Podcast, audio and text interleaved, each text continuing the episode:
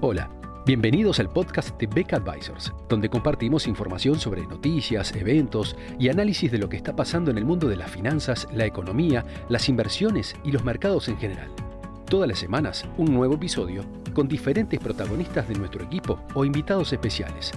En Beck Advisors, nuestro objetivo es acercar a nuestros clientes las alternativas más convenientes para lograr sus objetivos financieros.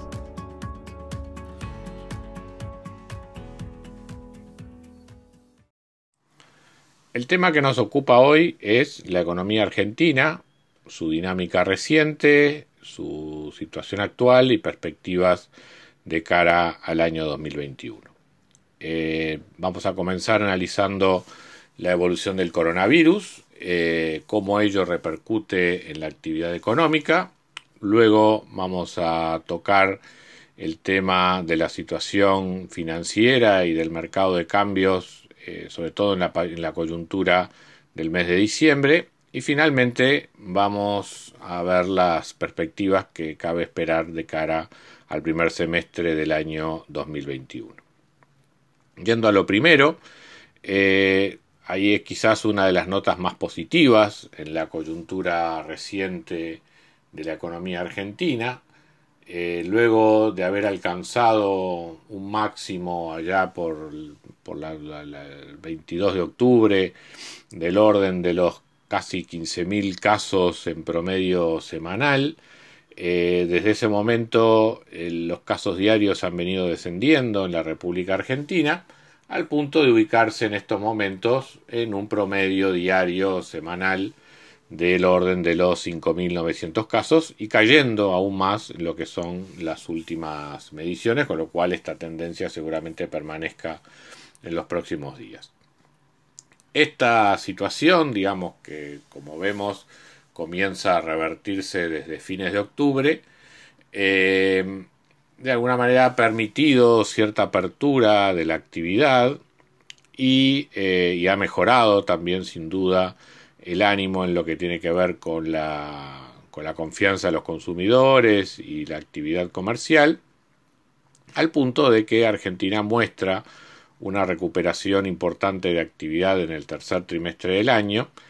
que con este panorama probablemente continúe hacia, eh, hacia el final, hacia el remate, digamos, del año 2020. Aunque todavía con muchas restricciones en cuanto a movilidad eh, y, cuarentenas parciales. En ese contexto,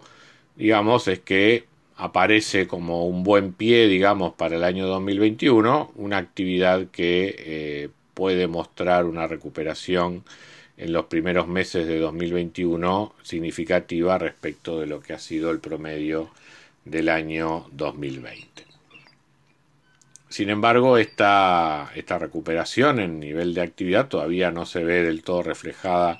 en materia de empleo, donde todavía la creación de empleo en Argentina viene estando muy limitada. Además, obviamente, acrecentada con un problema serio de aumento de la pobreza en este país durante estos últimos años, cosa que sin duda esta crisis ha, ha contribuido a agravar. Pero de todas maneras, haber encontrado un piso en términos de actividad económica relacionado de alguna manera con lo que ha sido la mejora en las condiciones de la evolución de la pandemia y en tanto no haya un nuevo rebrote, digamos, que, que, que obligue a nuevas restricciones, eso sin duda le da un panorama positivo a la actividad económica. Eh,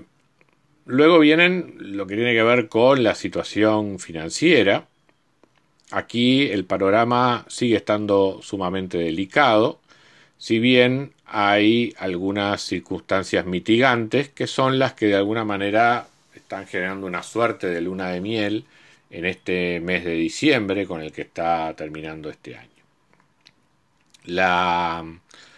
los factores positivos desde el punto de vista de la gestión cambiaria eh, vienen por dos lados. Uno,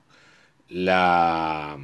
la estacionalidad que, suele tener la, demanda de moneda nacional, eh, que hace que la presión sobre el mercado de cambios sea menor en el mes de diciembre, un fenómeno similar al que ocurre en Uruguay, por la mayor necesidad de pesos que suele tener la economía en general durante esta época del año. eh, eso de alguna manera alivia la presión que tiene el Banco Central de Argentina para contener la, cotización del, mercado del tipo de cambio oficial. Por otro lado, el otro elemento importante es que con la reestructura de la deuda y con aprovechando una coyuntura favorable en los mercados internacionales, Argentina pudo hacer algunas operaciones de financiamiento para el gobierno durante el mes de, octubre, lo cual le permitió a su vez al gobierno reducir deuda que tenía con el Banco Central, con lo cual eh, el gobierno argentino se convirtió en uno de los principales factores de esterilización monetaria durante el mes de octubre, permitiéndole de esa manera al Banco Central de Argentina comenzar, digamos, el mes de noviembre con una mejor situación en materia de creación de liquidez con respecto a la que venía teniendo en meses anteriores. Entonces, esta menor necesidad de financiamiento al, al gobierno, combinada con una estacionalidad favorable en materia de demanda de pesos, hace que el final del año termine con una menor presión sobre el mercado permitiendo además reducir la brecha con el tipo de cambio entre el tipo de cambio paralelo y el tipo de cambio oficial. Obsérvese que aún con todas estas circunstancias favorables, el drenaje de reservas todavía continúa, las reservas líquidas, netas del Banco Central ya han entrado en terreno negativo. Eh, y la eh, y posiblemente esta situación tienda a complicarse una vez que este mes relativamente favorable haya pasado y empecemos a, recorrer, digamos, el comienzo del año 2021. La gran expectativa del gobierno es resistir hasta abril, que es cuando se espera la liquidación de algunos rubros de exportación, es tal el grado de primarización que ha alcanzado la economía argentina que de alguna manera su, balance de divisas se vuelve extraordinariamente dependiente de lo que es la, estacionalidad en los movimientos comerciales de algunos de los productos básicos que, el país exporta. Eh, pero realmente en la coyuntura actual y con la debilidad que tiene actualmente la situación de reservas del Banco Central, parece difícil, este, o parece un camino realmente largo, el pensar en abril del año 2021. Eh, en ese sentido tampoco habría mayores novedades desde el punto de vista del Fondo Monetario Internacional, dado que las negociaciones que están en curso también prevén para marzo o abril del año 2021 la celebración de un nuevo programa. Mientras tanto, el gobierno argentino viene echando mano a todo lo que puede para contener la situación de reservas internacionales,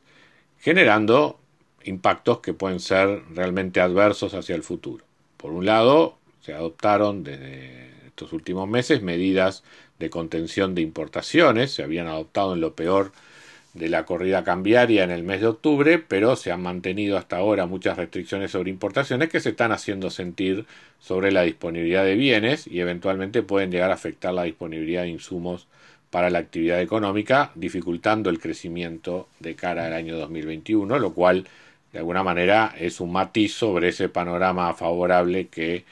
veníamos señalando hacia en actividad económica hace un momento. Eh, con restricciones a las importaciones, con el uso de papeles públicos como los bonos en poder de la ANSES que este, han sido utilizados por el gobierno argentino como medida de contención del tipo de cambio, al punto que la cotización de la deuda argentina, en un momento en que hubo un boom de tanto de acciones como de bonos a nivel internacional, eh, la, deuda argentina prácticamente volvió a niveles de precios muy cercanos a los de default, precisamente por la presión vendedora de papeles del sector de, deuda pública en poder de organismos del sector público argentino, como una forma, digamos, de eh, aliviar la presión sobre el mercado de cambios. Eso que sin duda afecta el patrimonio también de las, de, los, organismos responsables de, las, de los pagos de pasividades en Argentina y que sin duda tiene consecuencias a largo plazo para la economía, fue una medida de corto plazo desesperada para tratar de sostener el tipo de cambio oficial en un momento de, fuerte presión que todavía continúa. Eh, entonces, con una deuda que, a la cual todavía Argentina eh, no tiene las condiciones ideales como para poder decir que accede fluidamente al mercado de crédito, con un programa con el Fondo Monetario todavía distante, eh, con restricciones a la actividad económica que hacen difícil el clima de negocios y de inversión, especialmente por las restricciones cambiarias y las limitaciones a la importación. Eh, las perspectivas de crecimiento de la economía argentina hacia 2021, más allá de lo que pueda ser la recuperación natural post-COVID, eh, suenan como bastante limitadas. A todo eso se suma que el presupuesto nacional que que, ha sido presentado por el gobierno eh, prevé un resultado primario negativo del orden del 4,2% del PBI,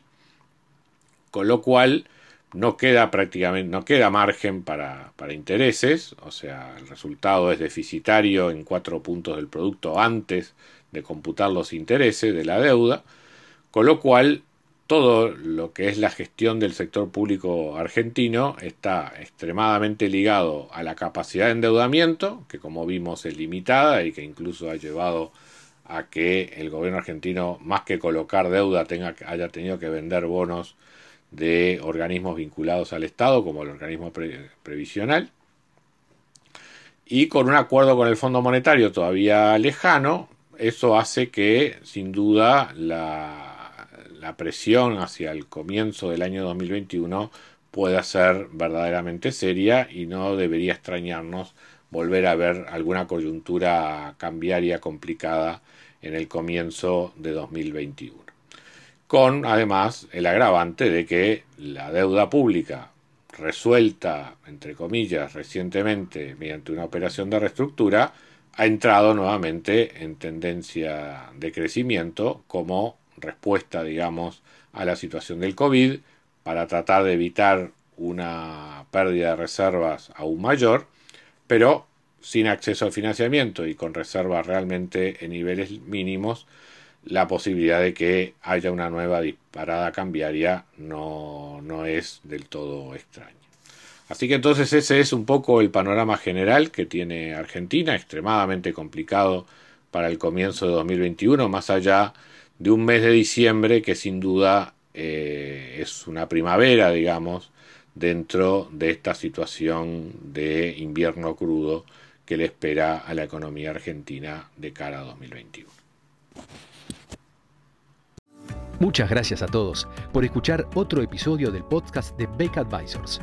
Te invitamos a compartir este podcast con tus amigos, colegas, dejarnos tus comentarios o reviews y seguirnos en nuestras redes sociales Instagram, Twitter, LinkedIn y también nuestro canal de YouTube.